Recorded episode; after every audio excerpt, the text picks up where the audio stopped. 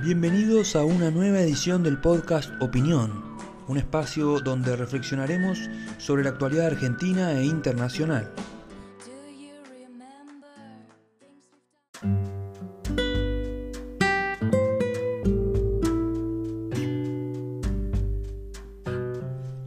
Cuando reina la generalización. Convive con nosotros. El ser humano tiene en su esencia un curioso afán por la universalización, una cualidad más argentina que el mate, el asado o el dulce de leche. Y aunque no se haya dado cuenta, querido oyente, también estoy generalizando de estas palabras. Es de público conocimiento el violento hecho que ocurrió en Villa Gesell en enero pasado que derivó en la muerte de Fernando Báez Sosa por parte de un puñado de chicos que juegan al rugby en, en un club de la localidad de Zárate. Que quede claro, los asesinos de Fernando deberán ser juzgados por la justicia y les debe caer todo el peso de la ley por el aberrante episodio del que fueron partícipes. Pero no debemos ser nosotros quienes lo juzguen, más allá de no poder comprender cómo jóvenes de 19 y 20 años pudieron cometer tan abominable hecho. En ese sentido, todos deberíamos replantearnos por qué existe esta escala de violencia en la sociedad argentina, porque hoy fueron chicos que practican rugby, pero ayer fueron jóvenes que jugaban al fútbol, al básquet, o mismo personas que concurren a un gimnasio. No es algo propio de un solo deporte, sino una crisis que es transversal a toda la sociedad argentina y que tiene como génesis la ausencia de la educación y los valores, tanto en el hogar como en las escuelas. En redes sociales y medios de comunicación, algunos oportunistas de turno no han dudado en cargar las tintas contra los jóvenes por ser rugbyers, como si esa palabra llevara implícito el mote estigmatizante de asesinos y golpeadores, entre otros atributos que, que se pudieron escuchar. Errónea concepción, propia de estos tiempos facilistas y de rápidas condenas sociales y poca profundización y investigación. El rugby, como cualquier otro deporte, dota a individuos de muchos beneficios, como el cuidado de la salud y el respeto por el otro, ya sea al árbitro o al rival.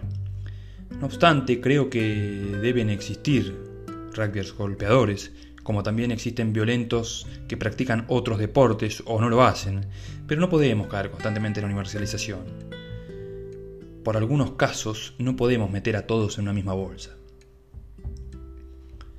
Lo concreto es que naufragamos en aguas donde la sintetización está a la orden del día y tenemos que dictaminar verdades absolutas para algún hecho o situación, y bajo este paradigma solo estamos condenados al error.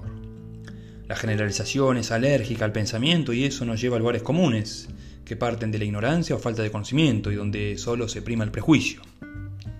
En tiempos de liquidez informativa, esta manera de simplificar la realidad encuentra su espacio ideal para generar impacto porque en esta ocasión fueron los rugbyers, pero convivimos diariamente con las generalizaciones.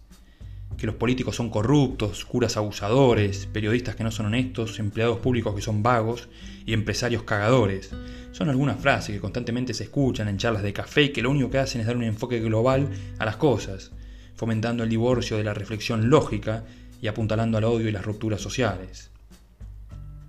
Pero no, quédese tranquilo, no tengo duda de que existen políticos corruptos, curas abusadores, periodistas deshonestos, empleados públicos vagos y empresarios cagadores. Pero no se puede estigmatizar a todos, porque también existen quienes no lo son. Cuando todo se generaliza y se simplifica pierde categoría, desde luego que el país es mucho más diverso que eso, reflexionó el inolvidable periodista Pepe Liacheve en una presentación de su libro Me lo tenía merecido ya por el año 2009. Sus palabras invitan a la reflexión y a la acción. La sociedad argentina en su totalidad debe sortear estos lugares comunes, alejarse del simplismo y asumir una mayor responsabilidad en sus análisis. Solamente la rigurosidad en la opinión nos erradicará de la generalización y así, tal vez, no fracasaremos en la tolerancia.